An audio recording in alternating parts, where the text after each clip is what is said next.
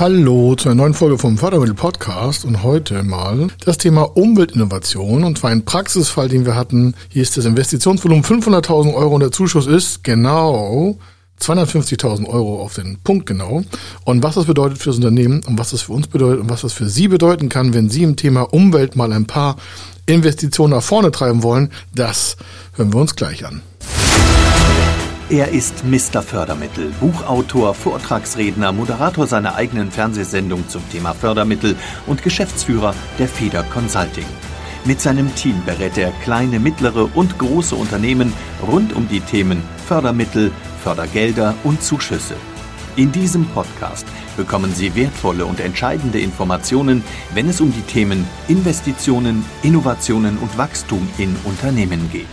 Über 25 Jahre Erfahrung, mehrfache Auszeichnungen als Fördermittelexperte, mehrere Milliarden Euro betreutes Investitionsvolumen und über 11.000 Unternehmensprojekte. Davon können Sie jetzt profitieren. Hier ist der Fördermittel-Podcast mit Kai Schimmelfeder. Umweltinnovation. Wenn Sie sagen, was betrifft mich das? Umweltinnovationen gehen in ganz viele verschiedene Segmente rein. Ein Thema davon ist zum Beispiel das Thema Nachhaltigkeit. Das heißt, Unternehmen oder Startups oder auch Gründungen, die in das Thema nachhaltige Innovationsentwicklung investieren wollen, können hier auf Zuschüsse von verschiedenen Bundesprogrammen zurückgreifen. Ein anderer weiterer Aspekt ist zum Beispiel das Thema Konsumgüter. Und zwar, wenn man die Konsumgüter umweltinnovativer entwickelt, das heißt vielleicht ressourcenschonender oder innovativer in der Energieeffizienz oder eine bessere CO2-Bilanz hat, dann hat natürlich dieses Konsumgut auch einen anderen sogenannten CO2-Footprint. Das heißt, für die Erstellung dieses Produktes kann durch eine vorhergehende Innovationsentwicklung dieses Produkt im Konsumgüterbereich besser aufgestellt werden. Ein ganz, ganz, ganz großer Teil ist auch wirklich das Thema Ernährung. Da greift es von der Landwirtschaft über die Produktion, Transport, Logistik bis ins Ladengeschäft, egal ob jetzt handmade oder industrialisiert, ein. Und dort sind Umweltinnovationen also Innovationen das Thema Umwelt im Bereich der Ernährung, elementar bezuschusst. Wir reden hier von 50 Prozent Zuschuss in einer Pauschale. Das heißt, Sie brauchen sich nicht bewerben und sagen, ich brauche 30 Prozent Zuschuss, sondern es ist immer dann 50 Prozent Zuschuss auf die förderfähigen Kosten. Hinzu kommt auch das Thema Klima- oder ressourcenschonendes Bauen. Warum? Wenn wir zum Beispiel im Holzbereich bauen und es werden nicht mehr so viel Urwälder abgeholzt, damit irgendwelche Sonderhölzer nach Deutschland transportiert werden können. Und man könnte adäquate Baustoffe durch innovative Prozesse und Verfahren hier vor Ort selber herstellen, entwickeln, vielleicht aus Recyclingprozessen upcyclen, also wiederverwertbar machen für den Neubau oder für Reparaturen und sonstiges, dann haben wir eine Mehrfachverwendung im Baubereich. Damit senkt sich natürlich auch die Umweltbelastung, damit senkt sich auch der Produktionsbetrieb Betrieb, also der Aufwand, so etwas herzustellen. Das heißt, wir haben energieeffizientere Produktionsprozesse, weniger CO2 für das Herstellen solcher energieeffizienter Bauelemente und natürlich ist die Umwelt in, dem, in der Ressource selber schon viel weiter geschützt. Beim Thema Umweltinnovation kommt es natürlich auch noch viel weiter auch in den industriellen Bereich hinein zu einer Förderung. Hier werden nicht nur Startups oder Gründer gefördert, sondern auch bestehende Unternehmen. Und äh, ein weiterer Bereich ist zum Beispiel dass metallkritische oder umweltkritische Ressourcen wiederverwendet werden. Nehmen Sie ein Beispiel. Sie kennen das PV-Anlagen auf dem Dach. Die sind sehr, sehr technisch aufwendig hergestellt worden. Aber heutzutage haben wir noch kein perfektes Verfahren, massentechnisch diese PV-Panels wieder zu verwerten, wenn sie mal kaputt gegangen sind. Da sind verschiedene metallische Bereiche drin, also verschiedene metallische Verbindungen drin. Da ist nicht nur das Kabel dran und Glas oder ähnliche Glaselemente und Metall, sondern auch die verschiedensten Layer, also die verschiedensten Schichten. Damit überhaupt aus der Sonne Strom wird, muss dann im späteren Recyclingprozess wieder in den Wirtschaftskreislauf geführt werden.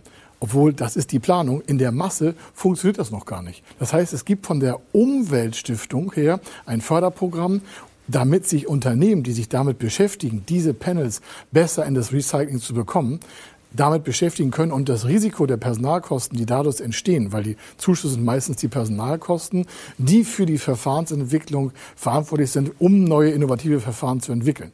Und dann nehmen Sie das Thema Batterierecycling. Wir gerade sind in der Immobilität. Nehmen Sie die E-Mobilität als Batterie. Da sind wir heute noch nicht so weit zu sagen, wir können 100 Prozent der Stoffe, die wir der Umwelt ja entnommen haben, der Natur entnommen haben, sinngemäß und CO2-neutral vielleicht in das Werk hier in Deutschland transportieren, um dann dort Batterien herzustellen, die vielleicht sehr, sehr, sehr lange leben. Aber eine gewisse Schwierigkeit ja mit sich bringen herum. Es müssen Mineralstoffe abgebaut werden in Ländern äh, unter größten auch vielleicht Wasseraufwendungen, um sie aus dem Erdreich herauszuspülen um sie dann hier rüber zu schiffen, um dann daraus Batterien zu machen.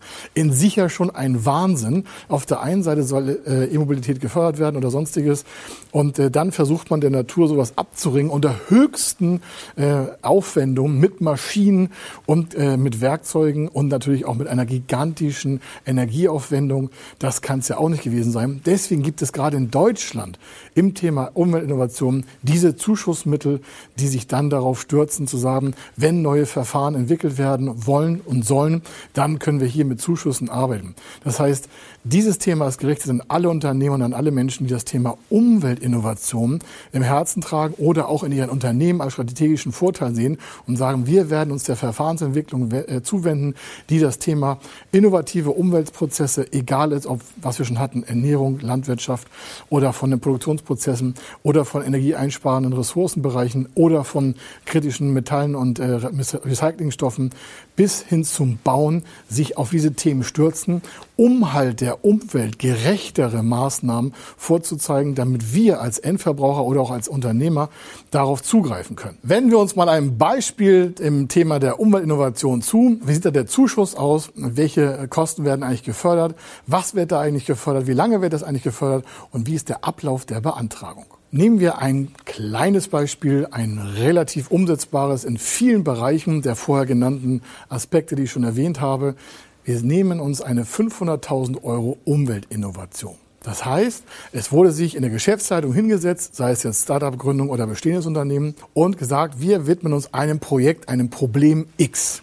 Sei es jetzt PV-Recycling, Batterierecycling im Bauen, in der Ernährung, im Prozesssteuerungsbereich, habe ich alles schon erwähnt, können Sie sich ausnehmen, völlig egal was. Das Projekt hat einen Anfang und ein Ende. Und da das vorher kalkuliert wurde, weiß man, es wird ungefähr nach einem Jahr uns 500.000 Euro gekostet haben. Hier werden primär, weil wir jetzt ja auf die förderfähigen Kosten achten wollen, das Personal gefördert. Also hier wird der Mensch gefördert, der in dem Projekt für die Umweltinnovation tätig ist. Also ein Unternehmen hat eine gewisse Menge an Mitarbeitern, die sollen in diesem Projekt arbeiten, meinetwegen zwölf Monate, sollen da, was weiß ich, circa zehn Menschen dran arbeiten oder drei oder fünf oder zwei, je nachdem wie groß das Unternehmen ist. Und über die gesamte Laufzeit werden halt die Personalkosten sowie weitere Sachkosten sowie Leistungen Dritter, komme ich gleich nochmal drauf zurück, äh, bezuschusst. Vom Ablauf her schauen wir uns das gleich an. Hier ist erstmal die Summen. Meinetwegen das Jahr kostet dann 500.000 Euro mit dem Ziel, ein Ergebnis zu haben, das ein neues Produkt zum Thema Umweltrecycling, Umweltinnovation äh, fertigstellt, also auf den Markt bringt. Sei es ein Verfahren, sei es ein Produkt, sei es eine Dienstleistung. Also es wird eine Menschenmenge zusammengefasst in einem Unternehmen, die sich auf das Projekt stürzt, hat einen Anfang, hat ein Ende. Weil es einen Anfang und ein Ende hat und die Menschenmenge da drin kalkulierbar drin ist, kann man das mit dem Arbeitnehmerlohn ja multiplizieren. Und so kommt es vielleicht auf 400.000 Euro. Das ist unser aktuelles Beispiel. Die Gesamtleistung ist 500.000. Warum? 50.000, also zusätzlich zu den 400.000 Euro, müsste vielleicht noch in Sachleistung investiert werden. Vielleicht brauchen Sie ein paar Geräte, vielleicht ein paar Messeinheiten, wie Sie vorher nicht im Unternehmen hatten.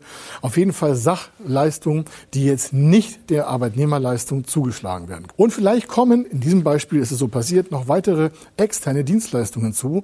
Vielleicht brauchen Sie eine Analyse, die Analyse, die Sie selber nicht im Unternehmen herstellen können.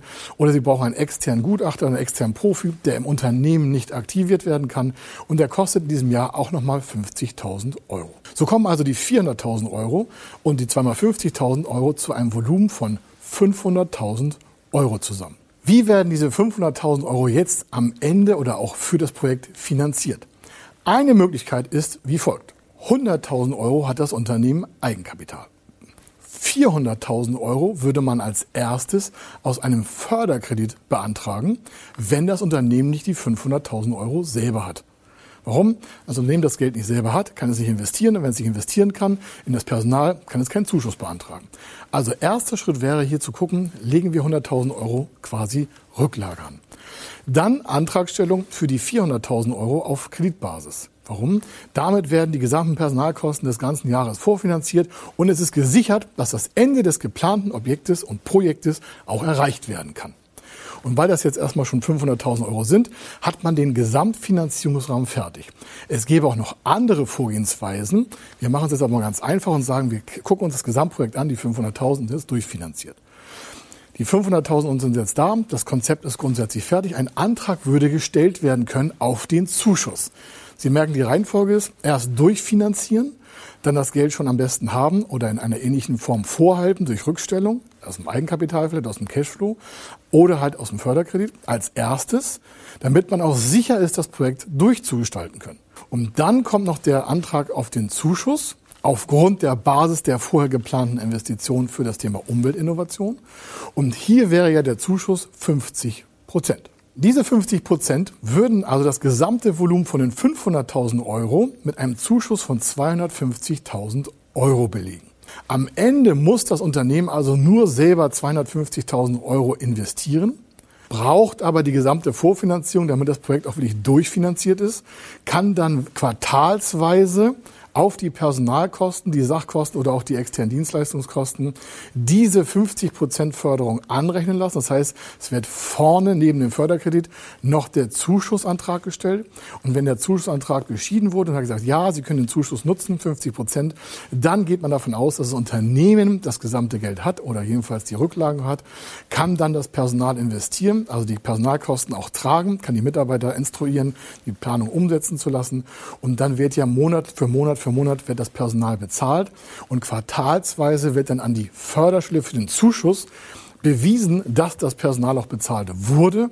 Und weil es bezahlt wurde, kann man dann den vorher beantragten Zuschussantrag dort aktivieren und bekommt immer sukzessive, meistens quartalsweise, diese 50 Prozent auf die quartals ausgegebenen Kosten auf das Konto ausgezahlt. Das hat meistens einen Versatz von vier Wochen, sechs Wochen manchmal noch.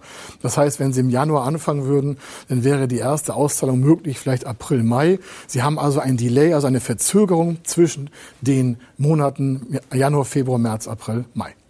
Und wenn Sie wissen wollen, ob Ihr Projekt in diese richtige Förderfähigkeit der Umweltinnovation passt, egal in welchem Segment ich es vorher genannt habe. Und wenn Sie wissen wollen, wie hoch Ihre Personalkostenförderung sein könnte, Sachkostenförderung oder auch Dienstleister, dann schauen Sie doch einfach mal auf fördermittel-testen.de. Dort finden Sie auf der Webseite ein Formular, das können Sie runterladen, Ihre Daten eintragen und dann können Sie Ihr Projekt auf Förderfähigkeit testen lassen. So erfahren Sie, welche liquiden Mittel Sie brauchen, wie die Vorbereitungszeit ist und was am Ende der Zuschuss ist, den Sie für das Thema Umweltinnovation nutzen können.